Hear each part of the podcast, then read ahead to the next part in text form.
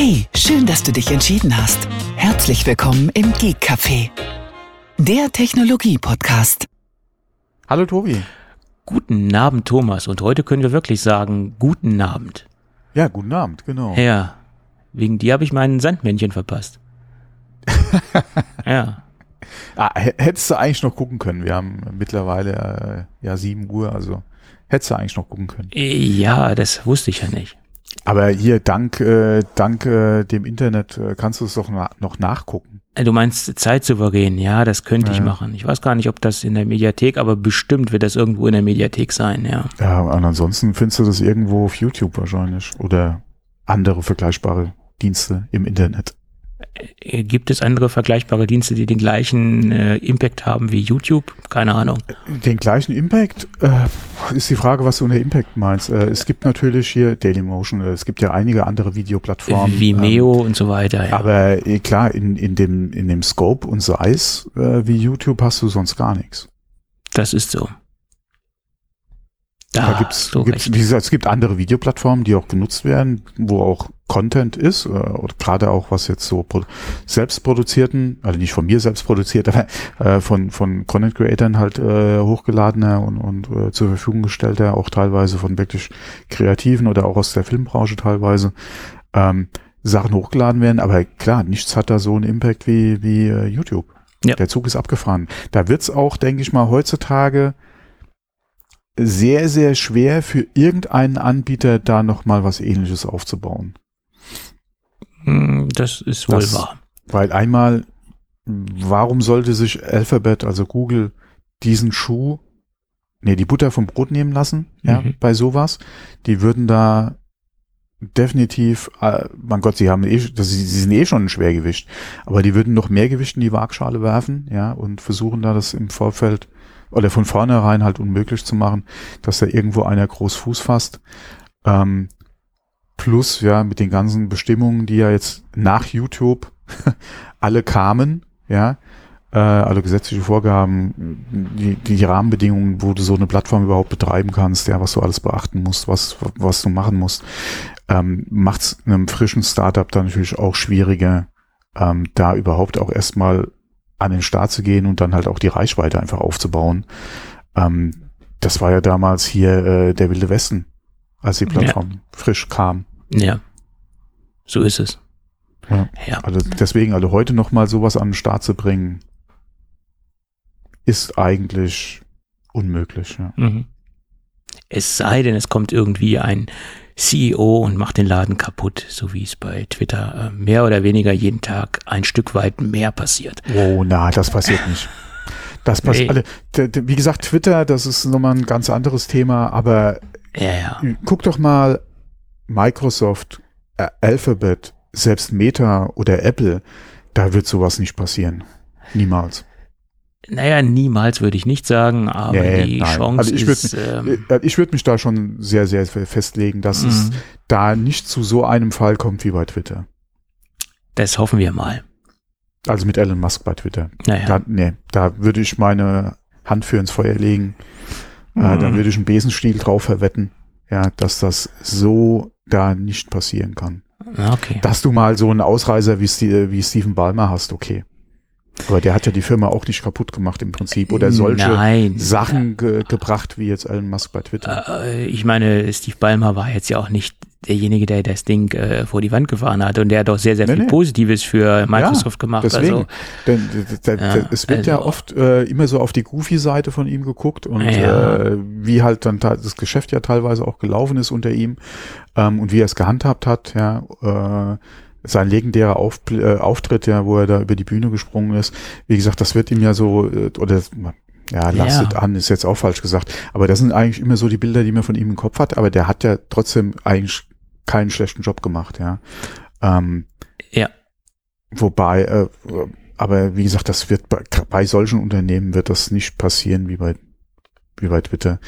Ähm, Elon Musk hatte sich ja mal, ob es stimmt, weiß ich nicht, aber es gab ja da immer mal wieder die Berichte, dass er sich bei Apple gerne irgendwie ins Spiel gebracht hätte.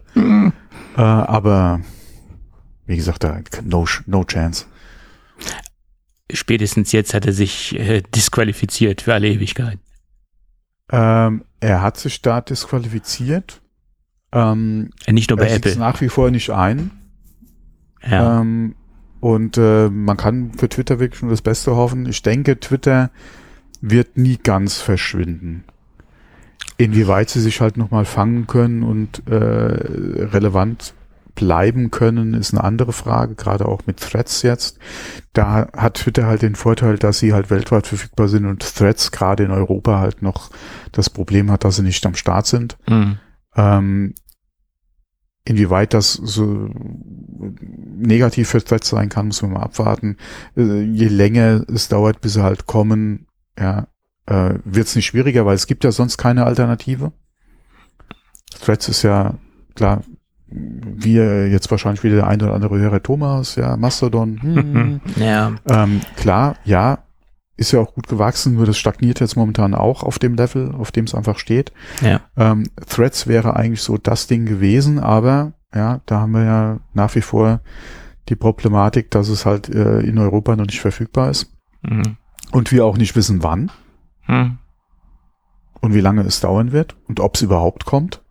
Dann hast du die Diskussion aktuell gerade in äh, Großbritannien äh, durch die Gesetzgebung, wo sie ja dieses ganze Verschlüsseln ähm, aushebeln wollen, indem sie ja gesetzlich verlangen, in Zukunft halt Zugriff auf äh, verschlüsselte äh, Nachrichtendienste halt zu haben, ja, dass halt quasi Hintertüren da sind, dass man da auf die Textnachrichten zugreifen kann, wo ja Meta gesagt hat, also äh, WhatsApp, wo Apple gesagt hat, wo, wo Google auch schon gesagt hat, ähm, dass das so wie sich das äh, die Regierung halt vorstellt oder die Gesetzgebung dort vor Ort vorstellt, halt nicht umsetzbar ist.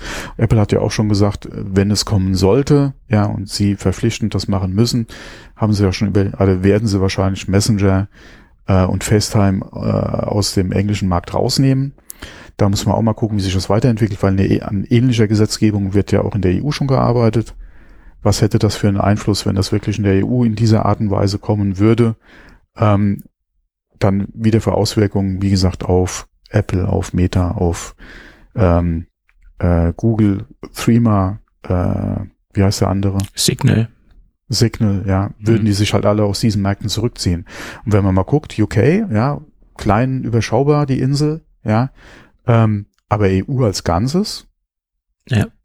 ist schon ein recht großer Markt, ja. Und das, wie gesagt, wenn das kommen sollte, boah, bin ich mal gespannt, ja, wer dann überhaupt nicht übrig, wer dann überhaupt noch übrig bleibt oder ob wir dann hier äh, vielleicht doch geballt wieder beim Nachfolger der SMS landen und zurück in die Steinzeit quasi äh, katapultiert werden. Ja. Das äh, vermute ich jetzt mal nicht, aber ja, sag niemals nie.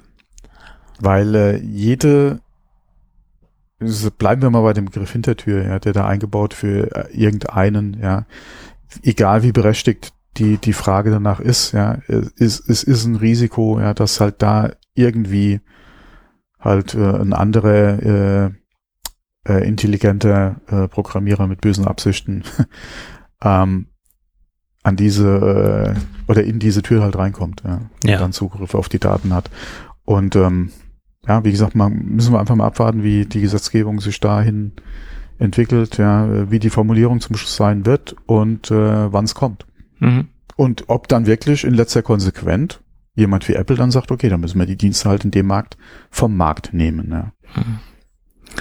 Ob sie es letztendlich dann wirklich tun, ist nochmal eine andere Sache. Genau. Ich Das ist- glaube genau. es eher nicht, dass sie es dann wirklich äh, umsetzen. Aber, Ich, ah, da wäre ich mir nicht so sicher. äh, obwohl von allen, die es bisher gesagt haben, ist Apple das Unternehmen, was ich es, äh, welches ich als erstes zutrauen würde, da- dass sie es umsetzen und dass sie es tun. Ähm, ja, aber mal schauen. Nein, Gut. Wie gesagt, UK und ein Markt ist halt noch was anderes, als wenn halt die komplette EU halt wegfällt. Deswegen, also ich, da wäre ich mir jetzt nicht hundertprozentig sicher, aber äh, wenn man mit so einer Aussage halt kommt und quasi ja droht, Ja, dann sollte man auch bereit sein, den Schritt halt auch entsprechend zu gehen. das ist richtig. Da hast du Weil recht. ansonsten hast du jetzt ja mit allem, was hinten dran kommen kann, auch noch verscherzt, ja. Hm, das ist wohl Weil, weißt du, wer, wie sollte man dich dann noch ernst nehmen, ja? Tim Cook ist ja nicht Elon Musk oder Elon Musk.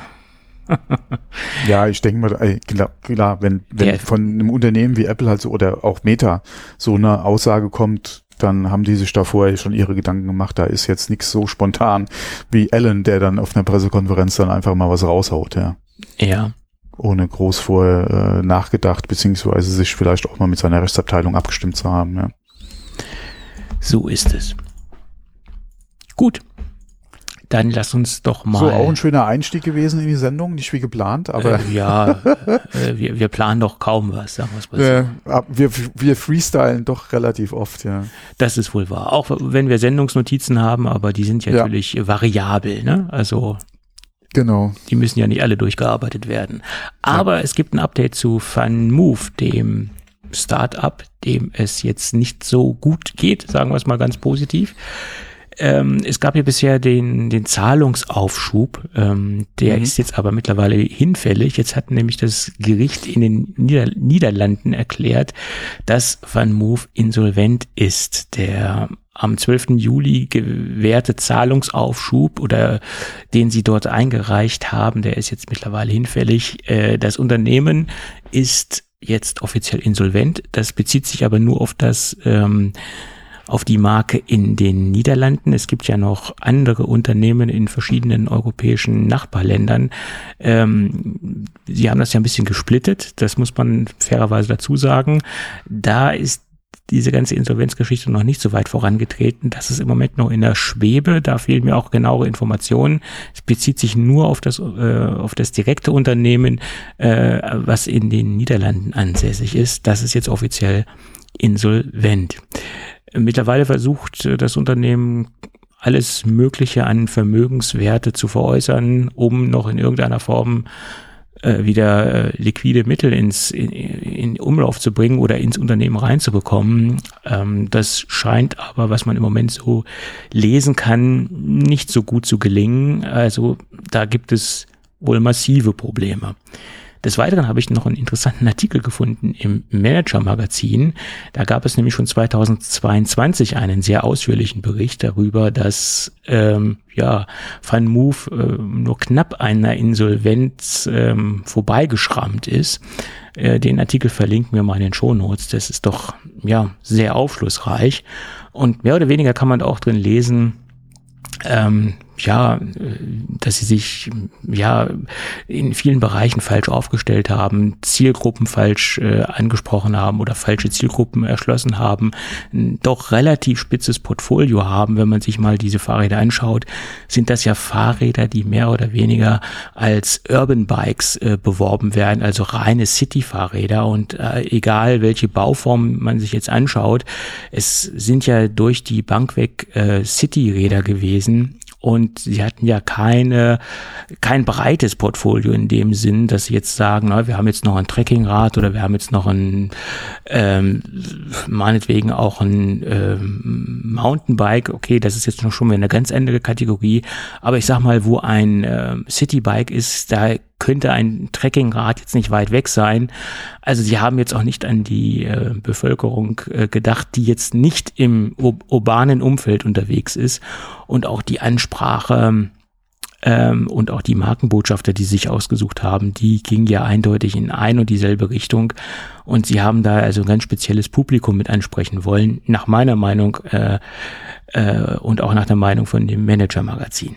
Ja, dazu kommt noch, dass alle Komponenten oder sehr, sehr viele Komponenten an dem Fahrrad Eigenentwicklungen sind und proprietäre Dinge sind, haben wir ja auch schon drüber gesprochen, nicht nur die Elektronik, sondern auch die ganzen konventionellen äh, kon oder viele konventionelle Fahrradkomponenten sind proprietär an dem Fahrrad. Und das ist nach meiner Meinung ja äh, ein, ich will jetzt nicht sagen ein No-Go, aber das ist so eine so eine Sache, da würde ich jetzt mir kein Fahrrad von kaufen. Und ähm, ich, ich hoffe mal, dass jetzt diese Insolvenz auch so ein bisschen äh, augenöffnend ist äh, und vielleicht auch so ein bisschen den Markt in Anführungsstrichen bereinigt, dass äh, da jetzt ein Umdenken stattfindet, dass man jetzt nicht nur so proprietäre Startups an den Start bringt und dass man vielleicht mehr auf Standardkomponenten setzt ähm, und da andere Lösungen an den Start bringt. Allein schon diese ganze Cloud-Lösung, diese ganze Cloud-Geschichte. Es gibt halt Dinge, die jetzt nicht unbedingt auf Biegen und Brechen in die Cloud gehören. Und dazu zählt nach meiner Meinung auch ein Fahrrad oder eine Fahrradtechnologie. Mhm. Und ich finde es auch mal sehr bedenklich, wenn ein Startup kommt und äh, vollmundige äh, Äußerungen tätigt. Wir revolutionieren jetzt den Fahrradmarkt und denken jetzt das ganze Konzept Fahrrad komplett neu. Egal in welcher Branche, wenn jetzt jemand kommt und, und solche Äußerungen tätigt, dann sollte man ganz vorsichtig sein, äh, weil mit, mit solchen Dingen kann man, wie gesagt, auch kräftig auf die Schnauze fallen. Und das ist jetzt ja Van Move äh, mehr oder weniger passiert. Leider Gottes. Ähm, ich hätte mir gewünscht, dass das ein bisschen anders ausgegangen wäre. Wir wissen ja noch nicht, wie es komplett ausgeht, wer es jetzt kaufen ja. mag oder wer es jetzt kaufen will. Aber ich glaube, da ist auch wenig Interesse dran, so ein Zeug zu kaufen. Weil wenn man sich jetzt mal die technischen Details anschaut, da ist jetzt nicht so viel drinne, was dieses Produkt jetzt extrem outstanding macht. Äh, also da gibt es ein paar Kleinigkeiten, die sehr interessant sind. Äh, gerade so die dieser Diebstahlschutz und diese, diese ganze Technologie, das Fahrrad zu tracken, aber das ist jetzt ja auch kein Hexenwerk, was jetzt nicht unbedingt auch bei marktbegleitenden Herstellern zu finden ist. Ist meine persönliche Meinung.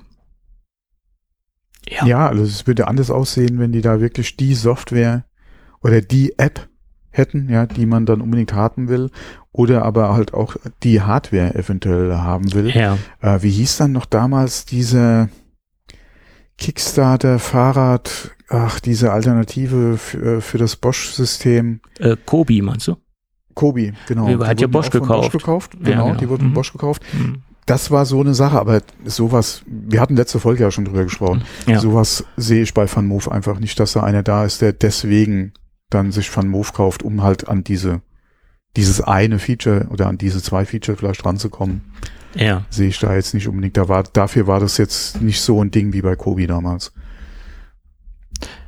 Ähm, ja, das sehe ich genauso. Ähm, und es ist jetzt ja auch nicht, wie, wie ich eben schon sagte, dass die das Rad neu erfunden haben. Ich habe letztens genau. einen Podcast gehört, da haben sie gesagt, ja, Van Move war ja ein extrem innovativ oder ist, ist ja im Moment irgendwie immer noch ein extrem innovatives Unternehmen und da kann sich Bosch eine Scheibe von abschneiden. Und da habe ich nur gedacht, Mensch, wahrscheinlich kennst du die Produkte und äh, die, das Feature-Set von, von Bosch-Produkten nicht. Ähm, also das ist nach wie vor auch äh, von, von der von der Technik her äh, erstens mal extrem weit verbreitet. Das bedeutet ja nicht unbedingt, dass es auch das Beste ist, aber vom Feature-Set kann das absolut Van Move den, äh, das Wasser reichen und äh, vielleicht sogar noch in vielen Dingen übertrumpfen. Also da sollte man sich vielleicht, bevor man solche Aussagen trifft, also, erstmal mit dem Portfolio von Bosch auseinandersetzen. Und Bosch hat ja auch wahnsinnig viele äh, Kategorien oder besser gesagt Leistungsklassen. Da geht's ja von ja, günstig bis ganz teuer. Also, ne? Ja, nee, aber vor allem Bosch ist ja nicht im Fahrradmarkt, also nicht im Endkunden komplett Fahrradmarkt Geschäft tätig. Ja klar, aber er meinte halt die, er meinte genau, halt die Bosch-Technologie, die sich die anderen Hersteller halt einbauen. Äh, da ja, ja, aber äh, wie gesagt, äh, aber wie wir es eben schon gesagt haben, da sehe ich jetzt nicht zwingend, bis auf was du schon angesprochen hattest, dass da irgendwas Interessantes wäre, wo Bosch dann sagen würde, dafür kaufen wir halt jetzt äh, in, in Konkursverfahren äh, bieten wir mal da auf Van Moof oder so, ja. Ja. Ähm, was man nicht unterschätzen darf, klar, Design etc. immer ja. Geschmackssache, aber da gibt es, wie gesagt, äh, da sind, liegen sie jetzt nicht so falsch, meiner Meinung nach. Also von Moos, das ist jetzt, was das Design betrifft, ja. was auch so den Technikansatz betrifft, generell, ja, wie gesagt, Design hauptsächlich. Aber da ist Bosch halt der falsche Ansprechpartner. Ja, klar. Da ist da, da, wegen dem Fahrraddesign, wie gesagt, Rahmen, Form, äh, Optik, äh, hätten sie da, da, in dem Markt sind sie einfach nicht tätig, ja. So ist es. Und ich meine, das, das konventionelle Fahrradprodukt an sich oder das Fahrrad, äh, die Fahrradqualität von Van Moof, die ist ja jetzt auch nicht überragend. Das ist Standardzeug. Oh, ja, da sagst du was. Äh, du ja. hast ja letzte Woche auch schon angesprochen. Ich bin da mal bei Reddit auf die Suche gegangen. Ja. Holla, die Waldfee. Äh, da gibt's Berichte. Holla, holla. Also ich zitiere mal meinen äh, Fahrradhändler des Vertrauens, der auch kurzzeitig Servicepartner von Van Moof war also ist jetzt nicht meine äh, mhm. Meinung, ja. weil ich mhm. kann mir darüber kein Bild machen über die Marke, weil ich das Produkt nicht selbst gefahren bin. Ich bin es mal 500 Meter gefahren, aber das reicht natürlich nicht für einen objektiven Einblick. Aber er sagte, das ist der letzte Rotz, der produziert worden ist. Das würde er seinen ärgsten Feind nicht empfehlen. Und deswegen ist er auch aus der ganzen Servicegeschichte ausgetreten. Das ist richtiger Ramsch, der da ver verbaut worden ist. So, das war seine Aussage. Zitat. Ob das so ist oder nicht, kann ich nicht beurteilen. Äh, dem muss ich jetzt Glauben schenken. Ähm, ja. mhm. Gut. Äh, lass uns nicht in, in Van Moof-Bashing hier weitermachen. Das können andere tun. Ähm, wie gesagt. Äh, ja, mein Gott, was heißt Bashing? Ähm, wie gesagt, zu, zu dem, oder was du auch eben gesagt hast mit deinem äh, Fahrradhändler deines Vertrauens. Ja. Ich kann es nicht beurteilen und wie gesagt, das äh, klar, äh, inwieweit da die einzelnen Berichte vielleicht auch übertrieben sind, die bei Health Reddit da aufgetaucht sind, ist eine andere Frage, aber insgesamt kann man sich da schon ein Bild zusammenschrauben. Ja, ich meine, ich habe ja, ich ähm, Ob das dann so extrem ist, wie es der eine oder andere darstellt, ist die andere Frage. Aber ja. wie gesagt, unterm Strich, es ist ja nicht nur ein Report, der, ja. oder ein Bericht, der in diese Richtung geht, sondern es sind ja viele. Und äh, selbst wenn man da sagt, okay, nicht alles für bare Münze, beziehungsweise dieses, diese Prise Salz ähm, und mhm. vielleicht nur 50 Prozent davon, selbst 50 Prozent davon wäre schon. Ja, toller. klar. Ich habe ja den, den einen Bekannten, der das Ding achtmal hin und her geschickt hat. Hm. Ja, der erzählt mir kein Märchen. Also, das, ja, selbst wenn es nur viermal wären. Selbst wenn es dreimal, dreimal wären. Also dann äh, und, und ähm, zwischendurch hat er dann auch das Angebot bekommen, dass sie ihm die Ersatzteile zuschicken und dass er das selbst umbauen soll. Ja, schönen Dank auch. Ich glaube, das, das geht doch nicht. Also komm. Also das geht doch nicht. Das ist genauso, wenn sie mir jetzt sagen, ja, wir schicken Ihnen jetzt mal den, den Vergaser vom, vom, von, von Ihrem Golf zu, bauen Sie ihn mal selbst um. Also ist das gleiche. Also, naja. Gut. Ähm, für mich war diese genau. Marke sowieso, kam die sowieso niemals in Frage. Ähm, von daher äh, traurig dem Unternehmen jetzt keine Tränen nach. Ähm, allerdings ist noch anzumerken, dass es äh, von Carboy die Bikey-App gibt, wo man den äh, Bluetooth-Schlüssel auslesen kann und lokal speichern kann und somit halt wie, zumindest wieder Zugang zu seinem FanMove-Fahrrad bekommt, falls die Server dann irgendwann mal abgeschaltet werden. Man muss allerdings dazu sagen, das ist ja nur ein kleiner Teil vom Funktionsumfang. Mhm. Also man hat dann zumindest wieder ein, ein fahrbares äh, Fahrrad, aber das ganze Feature-Set ist damit ja auch nicht ähm, mhm. abzubilden mit der ganzen Geschichte. Und man weiß ja auch nicht, ob dann irgendwann mal Carboy sagt, na ja, wir nehmen jetzt dafür Kohle, dafür, dass ihr euren Schlüssel ähm, zur Verfügung bekommen habt von uns und äh, machen jetzt ein Abo-Modell draus oder wir schalten das Ganze ab. Es gibt allerdings auch auf GitHub äh, Anleitungen und Möglichkeiten, sich den Bluetooth-Schlüssel auszulesen und es auch nicht über diese Bikey-App laufen zu lassen, sondern über ganz andere Möglichkeiten, wo man dann das dann selbst gelöst hat. Aber das ist natürlich jetzt auch keine Lösung für den Otto-Normal-Fahrradfahrer. Da muss man schon ein bisschen technisches Know-how haben. Äh, also für, für Oma Erna oder Opa Erna oder Opa Ewald, der sich so ein Fahrrad gekauft hat, ist das sicherlich keine Lösung. Allerdings wird das ja auch kein Kunde sein, der so ein Fahrrad hat. Ähm, wahrscheinlich. Oh, äh, eine kleine Service-Meldung äh, noch in dem Bezug, äh, in Bezug auf äh, E-Bikes. Ja. Ähm, bei uns in der Region, beziehungsweise äh, ich habe es auch schon von äh, anderen gehört, die in anderen Bundesländern hier äh, unterwegs sind mit ihren E-Bikes, gibt es ähm, anscheinend die letzten Wochen verstärkt Kontrollen, mhm. ähm, was jetzt das Tuning von Fahrrädern betrifft. Mhm. Ähm, da sollte man aufpassen, wenn man da irgendwie entweder auf Third-Party äh, äh, Lösungen zurückgreift, beziehungsweise äh, den ja. eigenen Hack einfach praktiziert, indem man Sensor und Magnet äh, da ein bisschen an andere Stellen verlegt, um da halt ähm, an der normalen Begrenzung vorbei schneller fahren zu können. Ähm, äh, ich denke mal, jeder, der, der sowas nutzt oder, oder, oder entsprechend sein Fahrrad umgebaut hat, ähm, weiß, was er da tut, ja, und wie er gegen die STVO verstößt, beziehungsweise gegen die Betriebserlaubnis seines E-Bikes. Ja.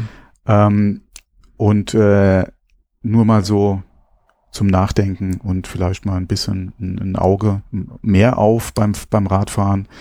Ähm, wenn ihr das äh, wie immer alleine äh, in freier Natur macht, ist die Wahrscheinlichkeit wahrscheinlich geringer erwischt zu werden. Nur wenn man in der Stadt unterwegs ist, sollte man da vielleicht ein bisschen aufpassen und äh, sich vor allem auch der Gefahrenquelle sich selbst gegenüber nochmal bewusster werden. Ähm, die Knautschzone auf dem Rad ist man immer selbst. Ja. Ähm, und äh, man wird sowieso als Fahrradfahrer äh, generell im Verkehr unterschätzt, was die Geschwindigkeit betrifft, als E-Bike-Fahrer sowieso.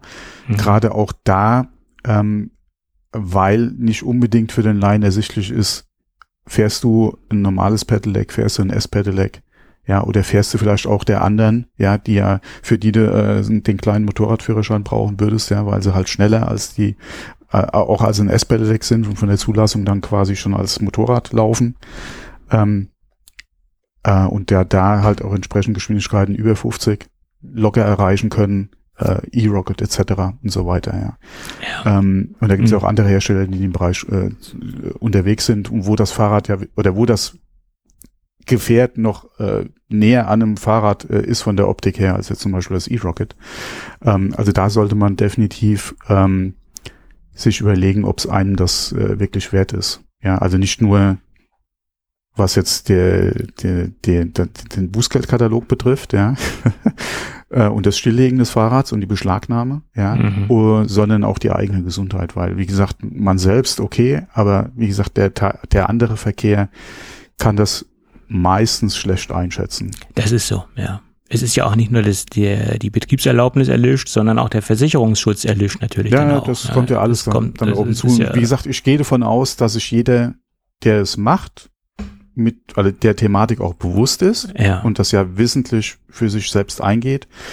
Ähm, wie gesagt, so ein kleiner Servicehinweis mal, weil äh, in der Vergangenheit hatten wir ja auch schon mal drüber gesprochen. Ich selbst habe es ja auch schon getestet, das eine oder andere System, um da halt ähm, äh, das quasi frei zu machen, um es mal so auszudrücken. Ähm, aber das wäre jetzt nichts, was ich, wie gesagt, vor allem ständig, permanent am Rad und schon gar nicht in der Stadt mir geht's da nicht unbedingt um, um das Bußgeld, sondern einfach um die, um die, um die Versuchung, das dann auch wirklich im Stadtverkehr halt auszunutzen. Ja. Und das kann, alle, ja. So ist es. Muss nicht sein. Ja. So ist es. Genau. Weil wenn man mal überlegt, wie, wie, wenn ich selbst ohne, alle mit meinem normalen Rad unterwegs war früher, ja, und in der 30er-Zone, äh, knapp drei, oder was, 30, dann kannst du ja bequem fahren, mhm. ja. Äh, wenn du da regelmäßig ein bisschen trainiert bist, dann fährst du halt die Geschwindigkeit oder vielleicht knapp drunter, ja, was du da dann überholt wirst in der 30er. Sorry, aber. Ja, so ist es. Deswegen, Vorsicht, Kollegen. ja, ich meine, früher haben sie die Mopeds kontrolliert äh, auf dem Prüfstand und heute sind es die E-Bikes. Äh, so ändern sich die Zeiten. Ja, vor allem so oft, also wenn, wenn man da im Netz unterwegs ist, wie oft dir da sowas ins, auch vorgespült wird, ja. Ja, das ist richtig. An Werbung für, für, für die Sachen, ja, das ist unglaublich, ja. Ja. Gut, dann, äh, wo wir gerade bei... Damit haben wir jetzt, ja, schließen wir mal ab. Den Fahrradblog, sonst wären wir ja noch zum Fahrradpodcast. Das wollen wir ja auch nicht. Lass uns doch im Wirtschaftsblock bleiben und lass uns über Logitech sprechen. Logitech hat sich mal wieder ein Unternehmen einverleibt, was nach meiner Meinung auch ein sehr, sehr kluger Schachzug gewesen mhm. ist. Sie haben ja. Loopdeck aufgekauft. Loopdeck ist nach meiner Meinung so das Konkurrenzprodukt äh, zu den äh, Stream Deck von Elgato. Äh, Feature-technisch sind die, denke ich, relativ identisch. Das eine kann das mehr, das andere kann das mehr, aber es sind Produkte, die doch im gleichen ähm, Kundenumfeld unterwegs sind, äh, richten sich vornehmlich an Streamer, an Leute, die gewisse Dinge automatisieren wollen, im Schnellzugriff haben wollen. Also da gibt es eine Vielzahl an Möglichkeiten, warum man sich einen Loop Deck kaufen soll oder vielleicht auch ein äh, Elgato Stream Deck. Und Logitech möchte natürlich äh, so ein bisschen im, im Game bleiben, im wahrsten Sinne des Wortes und jetzt nicht irgendwo Elgato ja, hinterher sein, technologisch gesehen, und äh, hat gesagt, ja, wir entwickeln jetzt nichts Neues, wir kaufen uns Technologie dazu. Und das ist die Firma Loopdeck, was ich gar nicht wusste, dass Loopdeck ein finnisches Unternehmen ist. Das war mir bisher gar nicht bewusst. Erst nachdem ich den, den, nachdem ich den Artikel gelesen habe. Aber wie gesagt, Kaufpreis ist, äh, glaube ich, noch gar nicht nach außen gedrungen, äh, ist mir bisher nicht äh, über den Weg gelaufen. Keine Ahnung. Äh, allerdings, äh, was Logitech kommuniziert hat, äh, Loopdeck soll den Namen beibehalten und soll weiterhin genauso agieren, wie sie es vorher auch getan haben. Wie lange das äh, so bleibt, äh, weiß ich nicht. Ich könnte mir vorstellen, dass irgendwann mal das Ganze dann auch in, in das Logitech-Portfolio mit einfließen wird. Obwohl, wenn man das sich genau betrachtet, sie haben ja auch Blue Microphones aufgekauft und die Marke Blue ist ja bisher auch unberührt vom Namen ähm, und äh, es existiert ja weiterhin das Branding. Also ich könnte mir vorstellen, dass das bei, Log äh, bei Looptech ähm, auch so bleibt. Ja. Hm. Ja, wenn man mal guckt, Loopdeck, ja, die gibt's ja jetzt mittlerweile auch schon länger. Und Ja. wie die angefangen haben, damals Indiegogo äh, mit ihrem ersten Loopdeck, äh, Mhm. was ja hier so eine so ein Ettige, äh, Für Photoshop und, und sowas, ne? äh, für Lightroom im Prinzip Ja. halt so eine Bedienkonsole war, um da weg von der Tastatur halt auf so ein spezielles Tool zu gehen. Äh, und wie steil das damals ging bei Indiegogo, ja, das äh, war ja auch relativ schnell, Ja. wenn ich mich recht entsinne, halt äh, finanziert. Und wie die heute sind oder auch durch wie viele Iterationen die halt äh, bei dem Original Loopdeck halt gegangen sind, wie sich das weiterentwickelt hat und was sie heute alles machen, beziehungsweise in welche Richtung sie jetzt sich auch entwickelt haben mit, äh, du hast ja schon gesagt, mit den Stream Deck Alternativen. Also das ist äh, auch ein schönes, äh, eine schöne Entwicklung gewesen. Ähm, da kann man äh, wirklich sagen, das ist auch eins der Hardware äh, crowdfunded Projekte, die äh, die wirklich sehr erfolgreich äh, im Prinzip Ja. bis heute aktiv sind, ja, die die Zeit überlebt haben, die nicht so ein One-Hit-Wonder waren. Ähm, und äh, ja, da gibt's noch andere Beispiele, aber so viel Ja. bedeutende fallen mir da jetzt auch nicht ein. Oh, doch, Klar, mit- Peak Design fällt mir Ich wollte es gerade ansprechen. Ich wollte es gerade ansprechen. Das ist ja auch so ein, so ein Ding, über was wir schon öfter gesprochen haben, gerade wenn es um neue Sachen geht, dass sie immer wieder die Plattform ja auch zur Finanzierung nutzen, Hm. wo äh, was dem ich ein bisschen skeptisch gegenüberstehe. Das ist ein Marketinginstrument, ganz eindeutig. Ja, Für- Ja. Ähm, um, und äh, aber ja, Hut ab, mein Gott, alles richtig gemacht, ja. Ja, welche Marke mir Also- noch ein- einfällt, das ist Nomad. Die haben ja damals auch mit einem Produkt äh, angefangen und äh, sind ja jetzt mehr oder weniger auch eine bedeutende Größe im, im Premium-Zubehörmarkt geworden äh, für, für Apple-Produkte. Ähm, also die haben sich auch gesteigert. Ist jetzt zwar kein Riesenunternehmen, aber sie sind solide aufgestellt, haben, bringen immer wieder neue interessante Produkte auf den Markt und äh, sind immer mehr zur Premium-Marke geworden, weil das Produkt, was sie damals so gezeigt haben, naja, das war interessant, aber jetzt nicht Premium. Und diese, dieses, diese, diesen Begriff Premium-Brand, das haben sie ja mehr oder weniger jetzt erst in den letzten drei, vier, fünf Jahren bekommen, nachdem sie dann halt auch wirklich, ja, Premium-Produkte rausgebracht haben. Hm. Gut, somit ähm, geht es mit Loopdeck auf jeden Fall weiter unter dem gleichen. Ja, wobei Namen. da war ja nichts, was ich gehört Nee, hätte, dass nee, sie nee. irgendwie Probleme hätten. nee, also das war mir auch nichts bekannt. Ja, ja. Das ist, denke Ja, ich. okay, mit Logitech haben sie, denke ich, auch ein, ein, ein, ein gutes Zuhause jetzt gefunden. Ja, klar. Äh, das dürfte da, denke ich mal, ähnlich gut weitergehen für sie, ja, wie, wie vorher auch. Von daher mal gespannt, äh, was da an neuen Produkten dann in Zukunft kommt, ja. Auf jeden Fall. Gut, jetzt noch ein kleines Follow-up-Thema. Wir hatten ja in der Vergangenheit darüber gesprochen, dass es eine neue Auktion gibt, äh, ein Mhm. neues iPhone, ähm, also ein Original-iPhone, der allererste, das allererste iPhone an sich. Nicht das aller, allererste iPhone, äh, was jemals produziert worden ist, sondern das, die erste Modellreihe, um das Mhm. jetzt nochmal konkret zu sagen. Ähm, da hatte man ja sehr hohe Summen erwartet und die Prognose, die sagte ja, naja, so 100.000 Dollar sollten, sollte das Modell erreichen oder, oder da- das äh, jeweilige Auktionsprodukt. Ähm. Aber das hat jetzt wirklich dem fast äh, den Boden rausgeschlagen. Das Ding hat erreicht 190.373 US-Dollar. Ja, äh, da, da fehlen mir die Worte. Also das ähm, ist ja der Hammer. Das ist jetzt der höchste Preis, der jemals für ein original verpacktes Original-iPhone erzielt worden ist. Meine Güte, es ist immer wieder erstaunlich, was das für Blüten schlägt derzeit. Ja. Ja, vor allem mit dem kannst du nicht mehr viel machen. Ne? Naja, und vor allen Dingen, wenn er das auspackt, dann hat er gleich mal die, den, den, den Warenwert äh, auf fast null heruntergesetzt, sagen wir es mal so. Weil ähm, geöffnete iPhones, die werden also die werden zwar äh, auch relativ hoch gehandelt, aber bei weitem nicht bei 190.000 US-Dollar.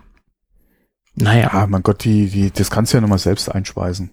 Das, äh, mittlerweile gibt es ja Spezialfirmen, die sich nur darauf äh, spezialisiert haben, das herauszufinden, ob es Originalfolie mhm. aus dem Jahrzehnt oder aus der, aus der Zeit ist oder nicht.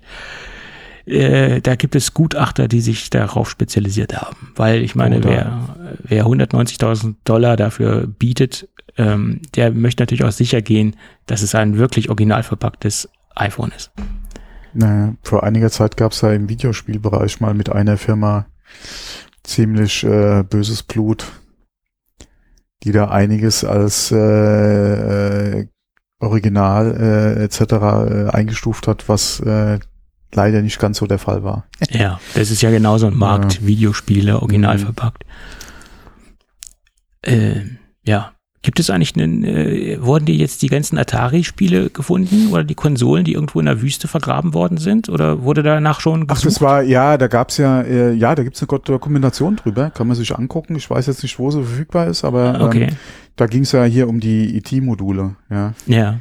Die in der Wüste da äh, vergraben wurden, ja, ja. Da gibt's eine Dokumentation.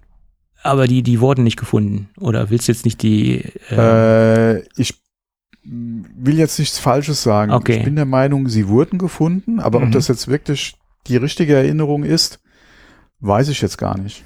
Aber die hat ja Atari selbst verbuddelt, so viel wie ich weiß. Ja, oder, ne? Okay. Ja, das war, na mein Gott, das, das, das Ding war ein Flop. Ja, die haben so viele Module produziert, die, die sie nie verkaufen konnten.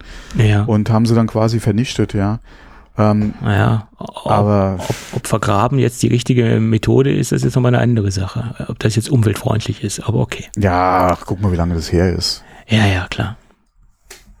Gut, guck interessant. Mal, wie lange das her ist. Also, ähm, obwohl, ich, war das wirklich so ein Flop, das Spiel? Okay. Ja. Ich dachte, E.T., wenn das zur richtigen Zeit rausgekommen ist. Hm. Äh, ja, das kam, glaube ich, auch zur richtigen Zeit raus, aber es war halt einfach ein Flop. Okay. Naja, es das heißt ja nicht, dass unbedingt, nur weil es ein Spiel zum Film ist, dass es auch automatisch Ja, ich glaube, das Problem war damals einfach, es war zwar ein, äh, mir fällt jetzt der Name des Programmierers nicht ein, aber der hatte vorher auf jeden Fall gute Arbeit gemacht, beziehungsweise auch Erfolge gehabt. Mhm. Ähm, und hatte da allerdings, glaube ich, einfach eine Deadline, die war viel zu kurz. Mhm. Und dann kam ja. äh, ein Flop dabei raus, ja. Ja, klar. Zu wenig Zeit hast, ja. dann leidet natürlich auch die, die Qualität im Normalfall. Gut.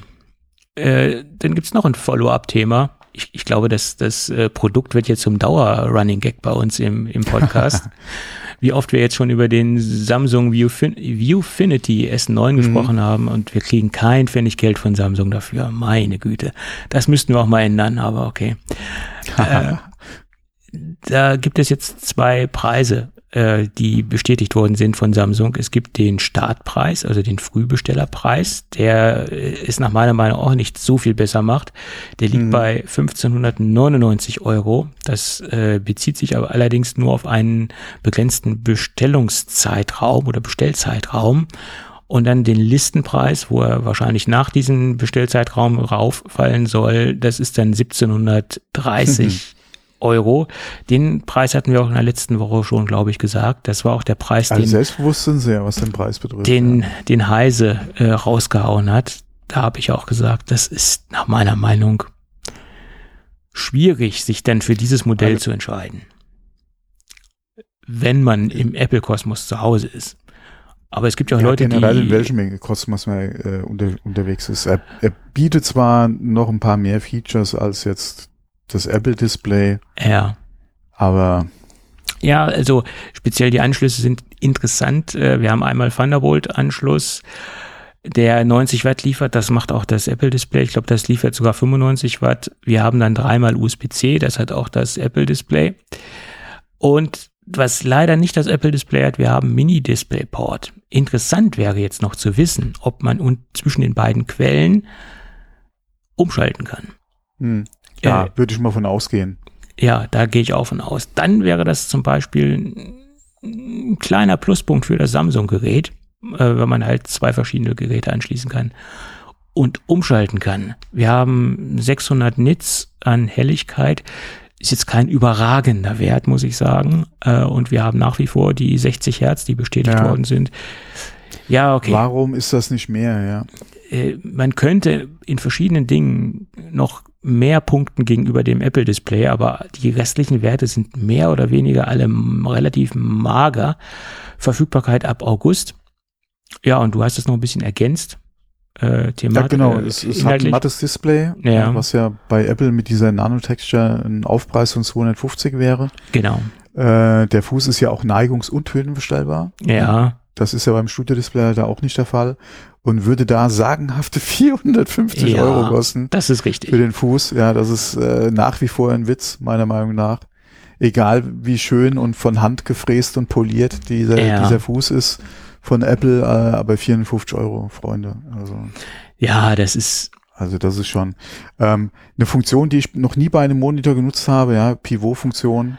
Schön, dass er es hat, aber ich habe es ich habe es mal getestet, äh, so nach dem Motto, du hast jetzt hier, also ich habe ja einige oder wir beide haben ja sogar mal einige Yama-Monitore getestet und ähm, da hat man es halt mal ausprobiert, wie das so ist. Aber ich denke, für Leute, die sehr, sehr viel Textverarbeitung machen, ähm, ja, ja, es, gibt- ist es das gibt ja auch hier, äh, es gibt ja auch Ultraweitmonitore mit Pivot-Funktion. ja, Ähm, also wer das Feature braucht, okay. Wie gesagt, für, ich brauche sie jetzt nicht, die Funktion, aber sie ist da. ja, Und äh, wir hatten ja auch schon äh, drüber gesprochen hier über diese Smart TV Apps und, und ja, ja, äh, klar. sie haben ja auch dieses diese Samsung App für Cloud Gaming, also Xbox und Sony etc. Ähm, klar, äh, kann man machen. Ähm, inwieweit man das natürlich am Monitor nutzen will, ist eine andere Frage. Ähm, aber wir hatten da ja auch schon gerade so als Feature, äh, was jetzt Airplay etc. bei Apple betrifft, äh, beziehungsweise so als Wun- Wunschfunktion ja äh, für das Apple Display drüber gesprochen.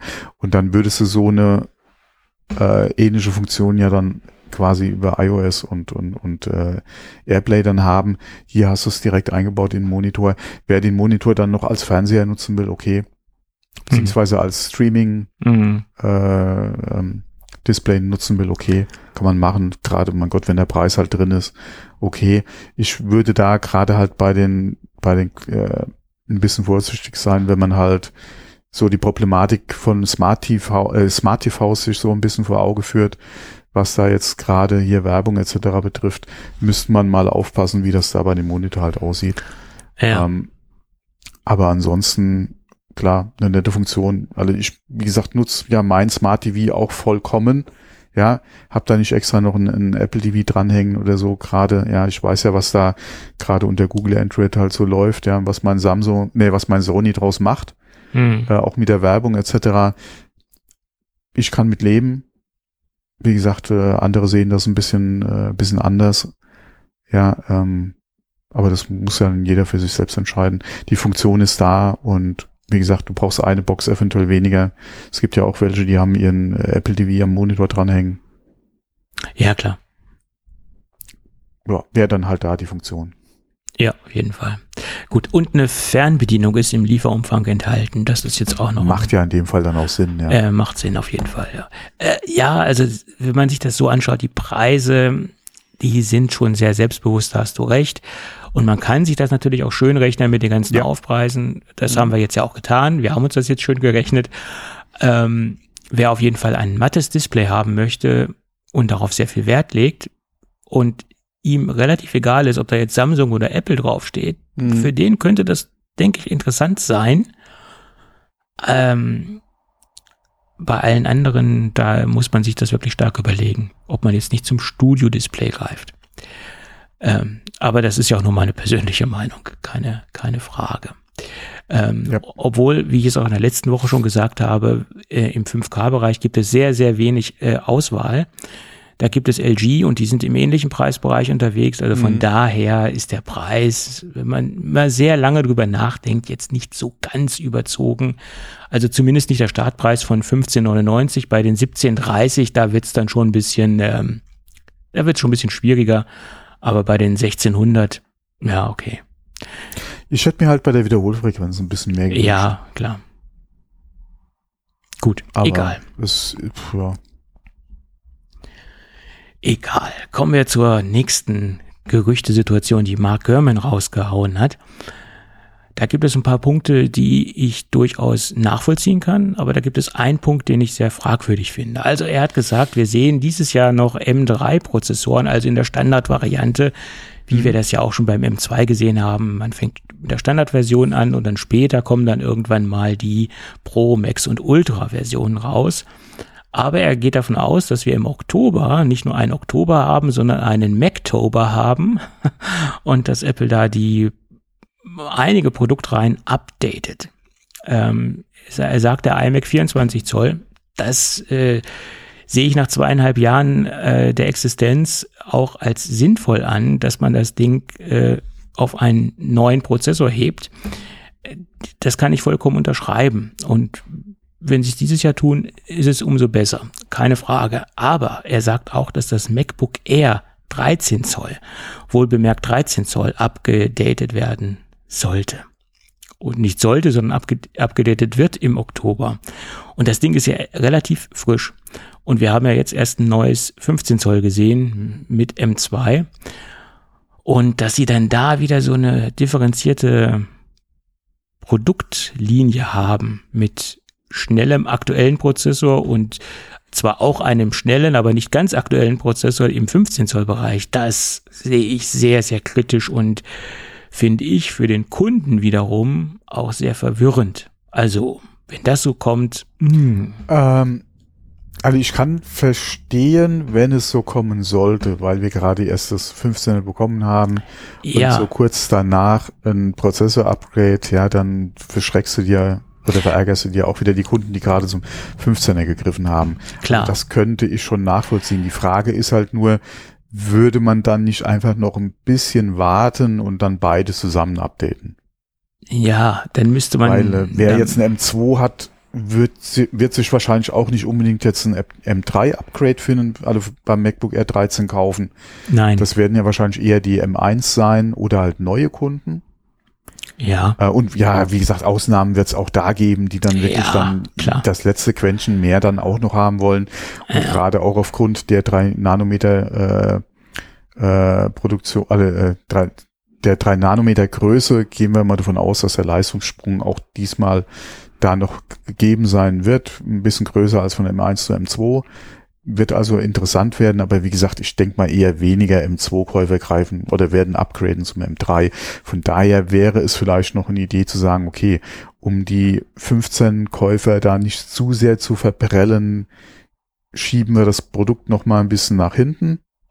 Dann haben wir auch mehr Prozessoren für die anderen Geräte zur Verfügung. Aber dann, ja, dann wartet doch auch mit dem 13er und macht beide gleichzeitig. Ja, das würde ich auch besser finden, aber allerdings, wie lange will man halt warten? Da müsste man ja bis ins nächste Jahr eigentlich reingehen. Ja, es ist schwierig. Dadurch, dass sich halt das 15er verschoben hat, der ursprüngliche Plan Mhm. war ja gewesen, beides zeitgleich Ja, ich würde es rauszubringen. einfach so Weihnachtsgeschäft. Muss es denn jetzt im Oktober Ja. sein? Schieb's nochmal zwei Monate nach hinten.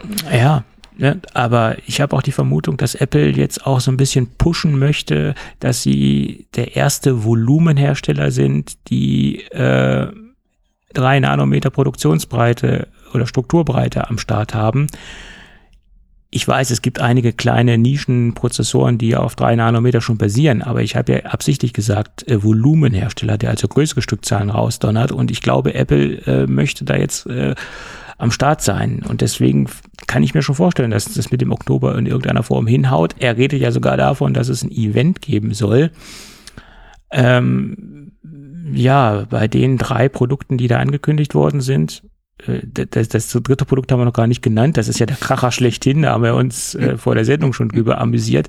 Das MacBook Pro 13 Zoll, also in der klassischen Version mit Touchbar, Also wenn das nach wie vor in der alten, im alten Darreichungsform. Design kommt, sorry. Ja, und davon ist ja auszugehen, dass die das Ja, ja. äh, wohl nochmal machen werden. Vielleicht sollten sie die überflüssigen Touchbars, die sie da eingekauft haben, dahin bringen, wo Atari die äh, IT-Module verbuddelt hat und sie sollten das da vergraben. Ich, ich kann mir echt nicht vorstellen, warum das Ding so gut oder so lange abgegradet wird. Entweder ist das wirklich so ein Bestseller im Businessbereich und dass es da so Top-Konditionen gibt, ich weiß es nicht, aber alle diejenigen, die ich kenne, so in, in meiner Bubble, die sagen, nee, äh, kaufe ich nicht, will ich nicht, auch wenn es da jetzt ein Upgrade gibt. Ähm, ich, ich weiß es nicht, aber ist wahrscheinlich auch wieder nicht repräsentativ. Ja, aber äh, hier, come on, also wir, das ist das letzte Produkt, ja, mit der Touchbar. Ja. Die Touchbar wurde im Markt eigentlich nicht angenommen. Richtig. Vor allem von Apple ja auch nicht wirklich gepusht. Ja. Klar, du hattest die in den MacBook Pros drinne, aber ansonsten hast du die ja nirgends gesehen. Ja. Die wurde ja auch, wie gesagt, von Apple ja, eher stiefmütterlich behandelt. Ja, wir haben es mal gemacht, ist eine geile Funktion. Ja, finden wir nett, aber Hat sich Boah. nicht durchgesetzt. Ja. und dann war sie weg in den äh, großen MacBook Pros. Ja, ist im 13 noch da. Äh, ist ist ist einfach auch von Apple überholt. Ja, äh, das Ding äh, ist eigentlich tote Technik. ja. Äh, welcher Entwickler sollte das denn bitte ernsthaft noch unterstützen, ja, wenn nur noch ein Gerät da ist? Das kannst du zwar, äh, klar, äh, Programme, die es aktuell noch unterstützen, ja, pf, mein Gott, die werden es halt auch in Zukunft noch unterstützen, bis wahrscheinlich irgendein Major Release kommt und sie es dann als nicht mehr notwendig empfinden und die Funktion dann halt raus, rausfliegt. Ähm, aber, äh, sorry, das Gerät macht eigentlich keinen Sinn mehr. Den Preisvorteil, den du da hast im, im, im, im Line-Up, rechtfertigt meiner Meinung nach nicht, dass man das Gerät derart noch am Leben hält. Ähm, da jetzt nochmal ein neues Gehäuse oder die, die, die, die Touchbar austauschen, ist halt die Frage, wie teuer wäre das. Aber wie gesagt, das restliche Gehäuse an das aktuelle anpassen, da hast du ja da, wie, aber wo würde das noch Sinn machen, auch gerade im Vergleich zum 14er? Ja, das, das, das, das Also passt daher- absolut, absolut nicht. Das hat ja noch nicht mal MagSafe. Das Gerät ist ja in vielen Dingen Ja, das ist, das, das ist, äh, das ist aktuell so aus der Zeit gefallen, Ja, dass es eigentlich keinen Sinn mehr für Apple macht. Und es ist ja auch nicht so, dass du sagst, ah, hier, das ist äh, ähm, äh, vom Preis her so interessant, ja, dass das Nee. hier wirklich äh, wenn, wenn das jetzt so ein, so ein wahnsinniges Schnäppchen wäre, wo man sagen kann, Genau. okay, das Mhm. ist jetzt der unterste Einstieg, aber das ist es ja leider nicht.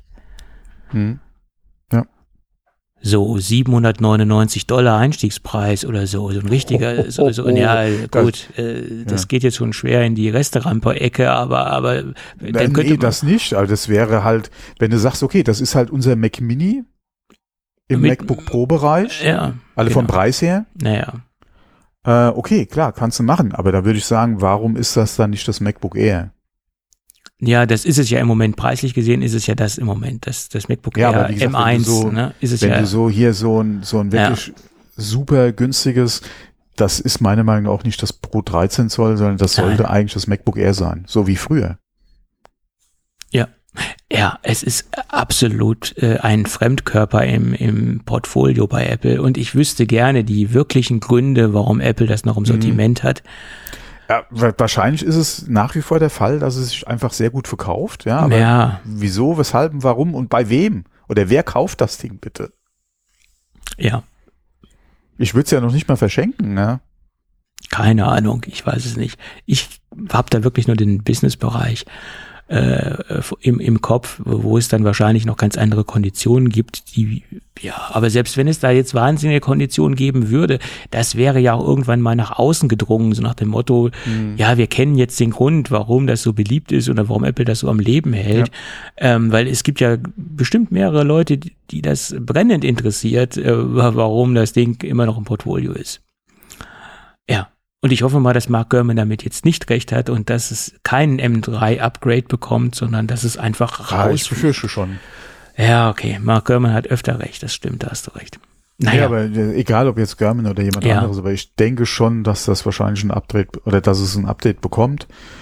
Ähm, wie gesagt, ich seh, hab's letzte Mal schon nicht so verstanden. Ich verstehe es jetzt noch weniger. ja, letztes Mal war es Ähm, schon grenzwertig, aber wenn das jetzt nochmal aktualisiert wird, dann. Ei, ei, ei, ei. Weil, äh, wie ist denn aktuell, man müsste mal gucken, ich hab's jetzt nicht im Kopf, wie, wie der Preisunterschied ist zwischen den Geräten. Aber, Ja, ich- Gott, ich würde dann jedem raten, spar noch mal ein bisschen länger und kauf dir lieber einen 14er. Ja, oder notfalls ein MacBook Air, wenn. wenn Oder das, ja, ja. Mit Für dem viele Dis- reicht das ja auch aus. Es muss ja, Ja. kein, äh, kein Pro 13 sein, ja. So ist es. Also, Also nee, okay, gut. genau. Schauen wir mal, was der Oktober uns bringt. Äh, Wow, wow, wow, ich sehe gerade, okay. Ah, okay, ja, ja. Was jetzt Preise? Also 1600 zu 2,4 ist schon ein Unterschied, ja. ja, aber du kriegst Okay, okay, okay. Ich habe gedacht, der Preisunterschied wäre gar nicht mehr so groß. aber okay, dann kann ich das schon verstehen, warum man das in der Pro-Serie auf jeden Fall dabei hat, weil 1600, wie gesagt, die 14er fangen dann bei 2,4 an. Ja, aber das Okay, ist ja okay, auch kein okay. richtiges Pro. Ne? Vom Display nicht. ja, Also, das ist, ja, das, das ist ein ganz anderes ja, Thema. das aber, ist ja näher am MacBook Air als am Pro. Ne? Das ja, kommt ja, ja, aber noch du dazu. hast halt den, den Pro, du hast das andere Design. ja, Wie gesagt, du hast den Namen Ja. Pro wie aber- es fängt halt bei 1600 du hast an. aber, Aber hast aber viele Dinge nicht. aber okay. Ja, aber äh, klar, da hast du nicht mal noch mal einen Monat gespart und hast dann, nee, da musst du schon ein bisschen länger sparen, ja. Ja, das Gut, dass ich noch mal geguckt habe, weil es aber relativiert's trotzdem, es ist, es ist relativiert, aber es ist trotzdem absolut unverständ, unverständlich, warum das noch im Sortiment ist. Okay. Dann lass uns doch nochmal über die letzten Gerüchte zum iPhone, äh, über das iPhone sprechen.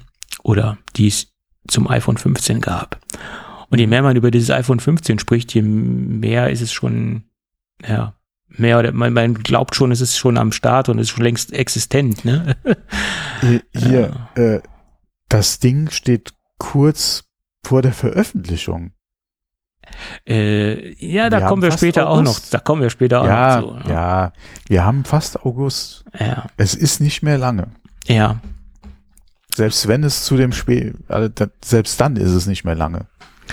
Okay.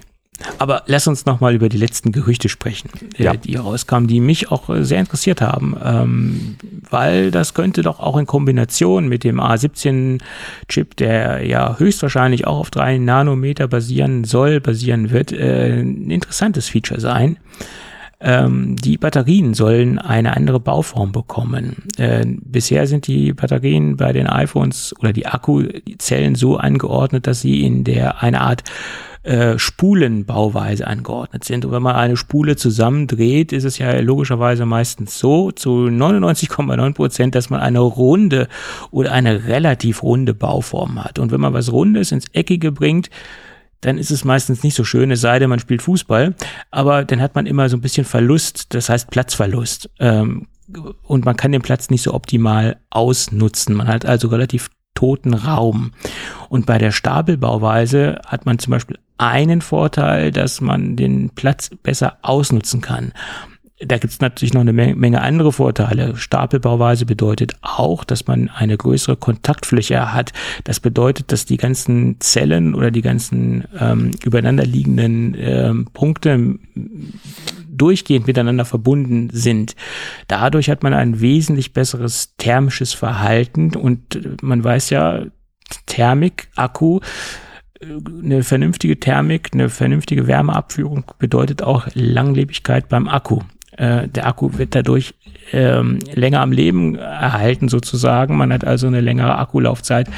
Äh, Jetzt nicht nur Akkulaufzeit im Sinne, wenn er aufgeladen ist, sondern eine generelle längere Lebensdauer bei den Akkus, wenn man auf diese Stapelbauweise geht oder dieses Stack-Design, ähm, wie man äh, das auch nennen mag. Ähm, bedeutet auch, ähm, dass man, äh, wie gesagt, die komplette Fläche ausnutzen kann, das habe ich eben schon gesagt, und auch die komplette Fläche miteinander verbunden ist. Ähm, der Strom fließt also über, auch über die komplette Kontaktfläche. Ähm, dadurch senkt sich der Widerstand und man hat halt auch weniger ähm, Wärmeabgabe. Also die, wie ich es eben auch schon sagte, die, ähm, die, äh, die thermische Situation des Akkus ist dementsprechend wesentlich besser. Und dadurch, dass alle Dinge miteinander durchverbunden sind, kann der Akku auch wesentlich schneller aufgeladen werden. Stichwort Energiedichte. Ähm, ja, das sind so die grundsätzlichen, grob zusammengefassten Vorteile, wenn man auf dieses Stack-Design geht. Ähm, und das ist jetzt ja nichts ganz Neues. Das sehen wir auch schon in der Autoindustrie. Also die meisten oder ich denke mal zu 99,9 Prozent der Akkus, die sich in Elektroautos befinden, sind auch auf dieses Stack-Design äh, aufgebaut. Ähm, Und das Gerücht kam eigentlich aus der Android-Ecke, also aus der Samsung-Ecke, dass äh, Samsung auch daran arbeitet, das S24 äh, auf diese Stack-Design-Technologie äh, aufzubauen oder den Akku auf diese Stack-Technologie aufzubauen. Und er sagte aber nicht nur, das S24 soll es bekommen, der Leaker sagte auch, dass ähm, Sams äh, iPhone 15 soll es dann auch bekommen. Bin ich gespannt, ob das dann wirklich so sein wird. Dadurch sollen sich nach seiner Aussage auch die Ladegeschwindigkeiten erhöhen. Man soll dann MagSafe nicht nur mit 15 Watt äh, Ladegeschwindigkeit betreiben können, sondern 20 Watt und das kabelgebundene Laden soll dann mit 40 Watt möglich sein. Das war auch noch so die, die, der Subtitle seiner Aussage zu dem Akku. Ja, das wäre doch mal innovativ. Finde ich. Länger Akkulaufzeit mhm. können wir immer gebrauchen. Ja. So, dann kommen wir zum anderen Thema, weil du sagst, der. Also nee, hier gerade, äh, ja. apropos Stack Battery, da hätte ich vielleicht auch noch was. Ähm, hast du das äh, Honor Magic V2 gesehen? Es ist mir das neue dünnste, äh, dünnste Foldable Telefon, äh, was aktuell auf dem Markt ist. Äh, Wenn nicht, nein. guck dir es mal an, weil die haben nämlich äh, in diesem dünnen Gerät eine 5000 Milliampere Batterie verbaut und das ist auch ein Stack Design. Ja ähm, also was die, Batterie, was die äh, Batterie betrifft. Und äh, holla die Waldfee ist das Ding dünn. also für ein Foldable ist das, also, also da kommen wir langsam in die in die Ecke, wo wo es äh, wo es interessant wird, äh, weil wir ja immer gesagt haben, hier gerade mit dem Zusammenklappen trägt so auf und äh, Formfaktor etc. Aber da kommen wir jetzt langsam in die Richtung, wo ich sage, okay, Hut ab, ja, mhm. jetzt äh, wird's interessant. Also okay. Also Honor Magic V2. Wenn du es noch nicht gesehen hast, guck dir es mal an. Das ist wirklich ein sehr interessantes äh, Ding. Vor allem, wie gesagt, ich hatte auch dann zuerst die Befürchtung, wie machen sie es mit der Batterie. Mhm. Ähm, aber da sind, da verstecken sich 5000 Milliampere in dem Ding. Das ist ordentlich. Also für ein Foldable, äh, in, vor allem, wie gesagt, in der, so dünn wie das Ding ist, ist das eine ordentliche Ansage, ja. So, das, nur dazu, weil wir gerade über die Batterie gesprochen haben. Ja. Da ist mir das noch eingefallen, ja. Ja. Gut. Und jetzt sind wir bei dem Thema Lieferschwierigkeiten, besser gesagt mhm. Lieferschwierigkeiten von Displays. Das ist jetzt das neueste Gerücht aus der Lieferkette. Äh, angeblich gibt es bei einem neuen Produktionsprozess, den Apple wohl eingeführt hat äh, bei den Pro und Pro Max Modellen, um die Displayränder dünner zu bekommen, Probleme. Diese Infos gab es aus der Lieferkette äh, und diese Probleme hat wohl LG Displays, um mhm. quasi die Qualitätsansprüche von Apple befriedigen zu können, haben sie eine sehr, sehr hohe Ausschussrate. Äh, und diese Ausschussrate ähm, macht sich dann natürlich auch in der Verfügbarkeit oder in der Menge der geforderten iPhones ähm, bemerkbar. Und daher geht man davon aus, dass sich entweder der der Release-Termin verschieben wird in den Oktober hinein oder dass zum mhm. Start mhm sehr, sehr mhm. geringe Mengen zur Verfügung stehen und dass das Ding schnell verkauft sein, ausverkauft sein wird oder dass es lange ja. Lieferzeiten geben wird. Wobei wir dann wahrscheinlich erst Monate später wirklich erfahren, wie die Verkaufszahlen waren im Quartalsbericht dann. Ja. Ähm, weil Apple sagt ja nicht, wie viele Geräte sie zum, zum Tag oder zum Verkaufsstart zur Verfügung haben. Und äh, wie will man als Außenstehender dann beurteilen, ist die Nachfrage so hoch? Ja, haben sich hier 100 Millionen Geräte innerhalb von 24 Stunden verkauft oder waren es nur 1000, ja, die dann innerhalb von fünf Minuten ausverkauft waren im Prinzip? Ja. Ähm, das lässt sich dann schlecht beurteilen. Ähm, ich habe auch in einem anderen Artikel gelesen, dass momentan ja diese, diese, ja, es ist nicht unbedingt ein Testlauf, aber dass vor der, vor der Serienproduktion halt diese Testläufe momentan sind in größeren Stückzahlen, dass es da diese Probleme gibt mit den LG-Displays, ähm, dass aber Apple anscheinend schon ähm, die Möglichkeit hat, Kapazität oder mehr Kapazitäten von Samsung-Displays zu kaufen. Mhm. Ja, Samsung. Beziehungsweise für die Serienproduktion halt zur Verfügung zu haben. Samsung hat ja, wahrscheinlich da, weniger Probleme oder laut den Artikeln wohl gar keine Probleme mit diese. Genau, das muss anscheinend sehr gut funktionieren. Ja. Die üblichen Raten, die man halt jetzt gerade in dieser Vorproduktion mhm. halt hat. Ja, das sind anscheinend ganz normale Zahlen, die da rauskommen in, im Thema halt Ausschuss. Äh, die liegen da anscheinend äh, im gewohnten Bereich bei den, bei den Samsung Displays, LG halt leider nicht. Ja. Mhm. Ähm, inwieweit das natürlich dann bedeutet, dass ich, also ich gehe nicht davon aus, dass sie die äh, eins zu eins ersetzen können, weil es hier um Stückzahlen geht. Naja, klar. Die fängt auch Samsung wahrscheinlich nicht einfach so auf. Nein. Aber man kann anscheinend das Problem, was man hat, ja, mit den äh, LG-Displays auf jeden Fall abfedern. Deswegen gehe ich nicht davon aus, dass wir da einen späteren Release sehen, sondern dass es einfach wirklich relativ schnell zu längeren Lieferzeiten kommt. Ja. Was ja dann im Endeffekt auf selber rausläuft. Letztendlich schon, klar. Mehr Ja. oder weniger. Aber du hast halt deinen normalen Verkaufsstart, Mhm. du hast deine Geräte da, die sind halt relativ schnell ausverkauft und dann sind es auf einmal vier, ja, zwei, vier, sechs Wochen, vielleicht acht Wochen Lieferzeit, die dann bei einzelnen Modellen draufkommen. Ist ja auch immer stark abhängig von Speichergröße und Farbe. Mhm. Ähm, von daher könnte es knapp werden, wenn man vorne dabei ist oder mit eins der ersten Geräte haben will. Aber ähm, wie gesagt, dass, dass man da offiziell auf Oktober geht und dann die Lieferzeiten sich vielleicht direkt bis in November oder Dezember pushen, glaube ich jetzt eher weniger. Ja, das, das vermute Wie ich. gesagt, dass die Lieferzeiten vielleicht dann trotzdem sich so verlängern, okay, aber man wird Ja. vielleicht spät, selbst wenn es spät wird, wird es immer noch, denke ich mal, normal September wie, wie gehabt. Und äh, ja, dass es dann vielleicht knapp wird, okay. Aber ähm, ja, du weißt ja auch nie, ja, inwieweit ist das dann ähm, oder wie gut kann es Apple abfedern, ja, und wie spielt es ihnen in die Hände, dass halt direkt Vorbestellungen Mhm. da sind, ja, und dann halt da entsprechend Geräte rausgebummt werden und das Quartal dann entsprechend gut einfach aussieht, ja. Ja, schauen wir mal. Dies Jahr bin ich ja auch am Zug. Dies Jahr werde ich auch Viel Spaß zuschauen. damit. Ja, Wie ich, gesagt, also da müsste sich viel in diesem Thema Teleskopkamera machen, ähm, dass ich da weich werden würde. ja, du bist ja auch noch relativ äh, frisch dabei. Im Gegensatz zu meinem alten Ja, Schätzchen. 13, also wie gesagt, Ja. wir sind jetzt beim 15.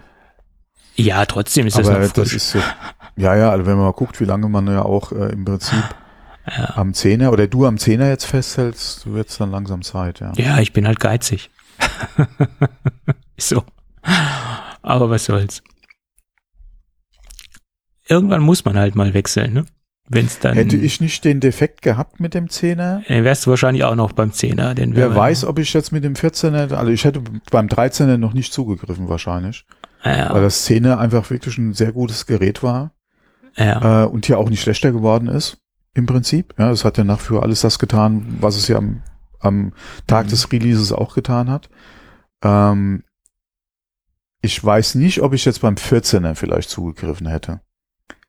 Weil dann, wie gesagt, vier Jahre, okay, da wird es langsam Zeit.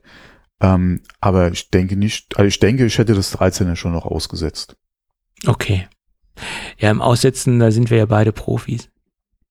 Also von dir kann ich aussetzungstechnisch noch ein bisschen mehr lernen, auch was die Desktop-Rechner beanlangt, aber da habe ich mich ja dann doch mal zu entschieden. Weil, Ja, mein Gott, jetzt kommt der M3. Was soll ich da jetzt beim M2 nochmal zugreifen? Ja, das kann man ja, das kann man ja immer sagen, aber ne, ich, ähm, also wie gesagt, ich bin da so teilweise retro unterwegs und teilweise doch recht modern. Also meine meine Desktop-Rechner sind doch relativ auf dem Mhm. aktuellsten, auf, auf fast aktuellsten Stand, aber Ja, wobei du bist ja auch beruflich drauf Ja, angewiesen. Das bin ich richtig. ja nicht. Ja. ich äh, letztens einen Bekannten in, in, in mein Büro gelassen, in mein privates Büro sozusagen. Ich habe jetzt zwei verschiedene Büros, mehr oder weniger. Eins für den Kundenkontakt und eins, wo ich wirklich drin arbeite, mehr oder weniger. Äh, und dann guckte er auf mein äh, altes Thunderbolt-Display und hat sich vor Lachen nicht mehr ein, einbekommen. Da habe ich gesagt, ja, schon, äh, weil daneben steht halt der, der Mac Studio und das fand er doch sehr bizarr, das, das Bild, so altes Thunderbolt-Display. Ja, ist halt so. Was soll's. Gibt Schlimmeres. ja, Äh, definitiv. Äh, ist das. Er tut seinen Dienst. Okay, äh, wo waren wir denn? Ah, Neues zur Apple Watch Ultra 2. Ja, das ist wahrscheinlich ein, ein Thema, was für den Endkunden eventuell uninteressant ist, aber was ähm, von der Produktion her und von, von dem Produktionshintergrund sehr interessant sein kann. Apple möchte auf ein neues Produktionsverfahren umstellen oder wahrscheinlich haben sie es schon ausprobiert und um, umgestellt und sind da mittendrin äh, und möchten Titanium, mechanische Teile, die aus Titan bestehen, aus dem 3D-Drucker fallen lassen. Und man muss dazu sagen, das ist jetzt nicht so der klassische 3D-Drucker, den wir so kennen, den wir wahrscheinlich auch irgendwo zu Hause stehen haben, sondern wir gehen ja von Profi. Hast du einen zu Hause stehen? Nein, ich gehe jetzt mal so aus Okay. der Hörerschaft raus. Ich habe noch keinen zu Hause stehen. Da ist ja wieder das Problem, das Modell, was mir gefällt, das kostet natürlich auch gleich wieder richtig Geld. Und so, ein, so eine günstige Lösung kommt für mich nie in Frage. Und ich habe ja schon einen Drucker im, im Auge. Ich weiß nicht, ob du dich mal mit dem Thema Bambu äh, beschäftigt hast. Das Mhm. ist so, sozusagen Sag mir was, ja. Hm. schon so dieses so, ich will jetzt nicht sagen die S-Klasse, aber das ist schon so die E-Klasse für den, für den Heimanwender und das Ding hat auch viele schöne Designansätze. Also du hast ein komplett geschlossenes System, du hast da nicht so ein offenes Ding stehen, also du hast ein schickes System, sehr benutzerfreundlich. Äh, das wäre so mein Drucker, aber ja, ich glaube so 2000 Euro geht's dann aufwärts, ne? Äh, das war also der letzte Stand. Und was soll's. Aber egal. Also wir reden hier jetzt über Drucker bei Apple, die natürlich Ja, Hochindustriedrucker sind, die auch für hohe Geschwindigkeiten ausgelegt sind äh, und die auch in der Lage sind, aus Titan äh, oder aus Titan oder zu drucken oder aus Titan ähm, Material heraus äh, Elemente zu drucken. Also das ist eine ganz andere Kategorie äh, weil ich auch im Netz da so einiges gelesen habe. Die, die haben das jetzt wohl nicht so ganz äh, auf die Reihe bekommen, dass Industrie der 3D-Drucker nochmal eine ganz andere Sache sind als das, was wir so aus dem Endkundenbereich kennen. Und das hat natürlich für Apple ganz enorme Vorteile. Senkung der Produktionskosten, weil du hast natürlich weniger Ausschuss, als wenn du so aus dem vollen Stück deine äh, Sachen herausfräst mit einer CNC-Fräse, auch wenn die Dinge weiter verwendet werden oder recycelt werden. Also die, die Späne, die dadurch entsteht oder der Abfall, der dadurch entsteht, der wird ja recycelt bei Apple und sie verwenden das natürlich dann für andere Produkte weiter. Äh, Also es kommt wieder in den Kreislauf hinein, aber trotzdem, das ist natürlich auch ein Aufwand. Du musst natürlich erstmal das Zeug dem Recyclingspro den Recyclingprozess hinzufügen und musst es dann wieder generieren und so weiter. Das sind natürlich auch Kosten. Und Geschwindigkeit. Du kannst natürlich viel schneller über so einen 3D-Drucker das Zeug herstellen, als wenn du das über so eine CNC-Maschine äh, rüberfräst. Gerade wenn man über diese Industrie-3D-Drucker spricht. Und ähm, Das ist die Frage. Sind die mittlerweile so schnell wie, wie, wie eine CNC-Anlage? das, was ich gelesen habe, schon. Ob das jetzt wirklich Das so ist ist, natürlich schon, weiß schon ich eine nicht. Ansage. Ja. Weil so eine CNC-Fräse, die ist natürlich schon sehr fix, wenn ich mir da so Videos anschaue, wie Ja, gerade die, ja. wie gesagt, auch nicht wieder deine Heim-Brot- und Buttergeräte, sondern das sind ja auch wieder ganz andere Dinge. ja, ja. Und da geht, äh, da geht einiges, ja, mit den Dingen. Vor allem das bewährte, bekannte Technik. Ähm, von daher, wenn da mittlerweile gerade in dem Bereich Metall drucken, Mhm. ähm, da schon so Fortschritte da sind, dass du in dem Bereich ähnlich oder gleich schnell wie so eine Maschine arbeiten kannst. Ja. Holla die Waldfee, ja. Weil von, von der Bedienung her musst du auch mal gucken, ist es ja jetzt, das Einzige, was ja im Prinzip Spaß ist ja der, äh, der, ähm, der äh, Werkzeugwechsel. Mhm. Wobei das ja auch automatisiert passiert bei den Geräten. Aber du musst ja an einem 3D-Drucker, würde ich mal sagen, kein, obwohl das ist die Frage, ob du die Düse vielleicht noch zwischendrin, je nach, je nach Ding, was du drucken willst, vielleicht noch ändern musst. Könnte sein. Weiß ich jetzt nicht, ja. Ähm, aber ähm, beim Fräsen brauchst du vielleicht auch unterschiedliche Fräsköpfe. Wobei bei einem Teil wahrscheinlich auch eher weniger, ja. Aber ansonsten von der Bedienung oder von der Programmierung her ist es ja sehr ähnlich. Mhm. Da du ja groß keinen Unterschied wahrscheinlich. Ja. Ähm, von daher, also wenn die wirklich jetzt gerade, wie gesagt, gerade im Metallbereich da solche Geschwindigkeiten erreicht haben, ist das natürlich sehr interessant, weil ja ähm, du natürlich den 3D-Drucker überall dastehen haben kannst, ja, wo ja dann letztendlich auch zusammengeschraubt wird. Ähm, das, äh, ja, alles sehr interessant, ja. Ja. Also ich war, war letztens bei einem Kunden von mir, der ist Architekt und der hat, macht so Prototypen, Modellbau, äh, ist auch so ein bisschen sein Steckenwert, obwohl in, in der Präzision und in dieser Detailtreue müsste man das eigentlich gar nicht machen, aber der hat sich da wahnsinnig viele verschiedene 3D-Drucker zugelegt und, und was da so mhm. alles geht, also äh, das mhm. ist ja Wahnsinn, also was da so, so möglich ist und was verschiedene Materialien da auch äh, am Start sein können mittlerweile, äh, das ist der Wahnsinn. Aber ob sich das letztendlich rechnet, dass man für so ein Modell, was er da dann anfertigt, um den Kunden das Konzept zu präsentieren, teilweise 12.000 bis 15.000 Euro äh, äh, für, Kosten entstehen für den, für den, für das Modell. Das ist ja nochmal eine ganz andere Geschichte, aber wahrscheinlich schon. Ne? Wahrscheinlich ist die Konkurrenz ja auch dementsprechend ähm, so unterwegs und man muss äh, heutzutage sich so präsentieren oder so sein Konzept äh, präsentieren. Keine Ahnung, ob das, ja gut, ist ja nochmal eine andere, ganz andere Geschichte. Hm. Aber es ist wahnsinnig viel passiert im, im 3D-Druckbereich. Ja. ja, vor allem, wenn man mal überlegt, was mittlerweile alles geht, auch in dem Hobbybereich, ja. Ja, ja, klar was sich da die letzten Jahre getan hat, weil du kriegst ja mittlerweile auch drei, alle Metalldrucker für, für, für zu Hause im Prinzip. Ja. ja. Also da, äh, boah, das hat, der Markt hat sich so entwickelt. Ja. Das ist unglaublich, ja. Wahnsinn, ja, das ist richtig. Gut. Dann sind wir mit dem Haupt, mit den Hauptthemen, denke ich, für heute durch. Wir haben noch zwei Dinge, die wir ja noch äh, raushauen wollen, im wahrsten Sinne des Wortes. Wir haben nämlich wieder ein genau. Gewinnspiel. Die Freunde von Yama haben uns was in den Lostopf geworfen. Äh, und ich finde, da haben sie sich mal wieder nicht lumpen lassen. Ähm, wenn sie was verlosen, dann ist es ja meistens immer was schön Großes und äh, was, was denke ich auch sehr viele aus unserer Hörerschaft gebrauchen können und somit auch heute, nämlich heute verlosen wir gemeinsam mit der Firma Yama einen G-Master Red Eagle GB 3266 QSU-P1. Wenn ich eins bei Yama ah. liebe, dann sind es diese griffigen ich Produkte. Sagen, die, die, gehen immer so leicht von der Zunge. Ja, ja also ich finde das super. Ich muss das noch nicht mal notieren. Ich wusste das komplett auswendig. Also es ist so toll, also Wahnsinn. Ne? Äh, das ist ein 32 Zoll Curved ähm, Gaming Monitor, Red Eagle. Da, da sieht man, die Red Eagle Serie adressiert in, im Normalfall den, den Gamer. Also es ist ein durchaus äh, hochwertig ausgestattetes Gerät, 144 Hertz, ähm, 32 Zoll Curved, äh, ganz neu am Markt. Und äh, das verlosen wir einmal in unsere Hörerschaft hinein sozusagen oder an unsere Community.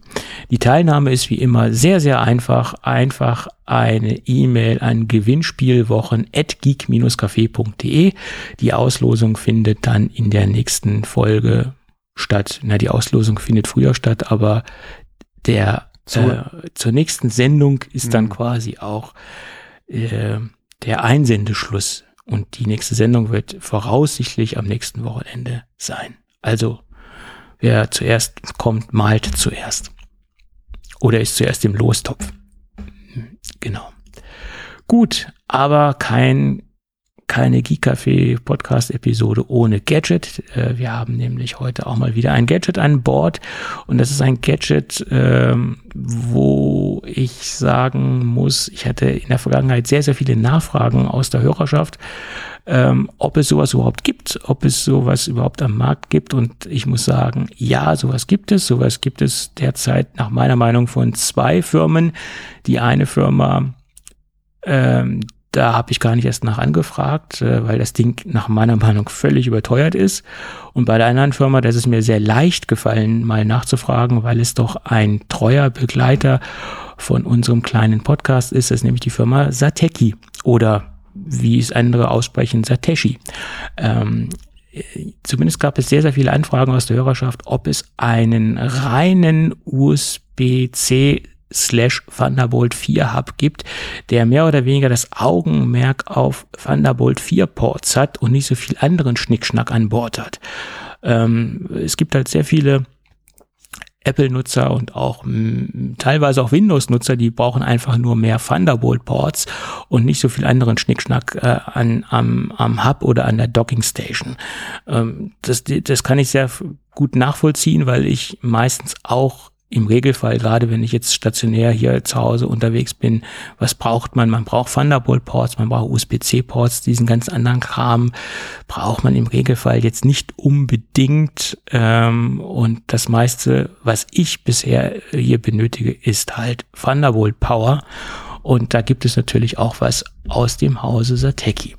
Und äh, da gibt es gleich zwei Punkte, die mir sehr positiv aufgefallen sind. Ähm, das Ding ist extrem kompakt und äh, die kompakte Bauweise steckt auch schon in der Modellbezeichnung. Das Ding nennt sich nämlich Sateki Thunderbolt 4 Slim Hub und Slim ist hier Programm. Äh, die Maße sind 12,4 mal 7,4 mal 1,4 Zentimeter. Und das Ganze ist in einem sehr, sehr schönen Aluminiumgehäuse verpackt, wie wir es von Sateki kennen. Und an Bord sind ähm, insgesamt vier Thunderbolt-Ports das Ganze ist natürlich auch abwärtskompatibel zu USB-C, keine Frage. Ähm, man hat ja ein, ein Höchstmaß an Abwärtskompatibilität. Thunderbolt 3 ist auch realisierbar.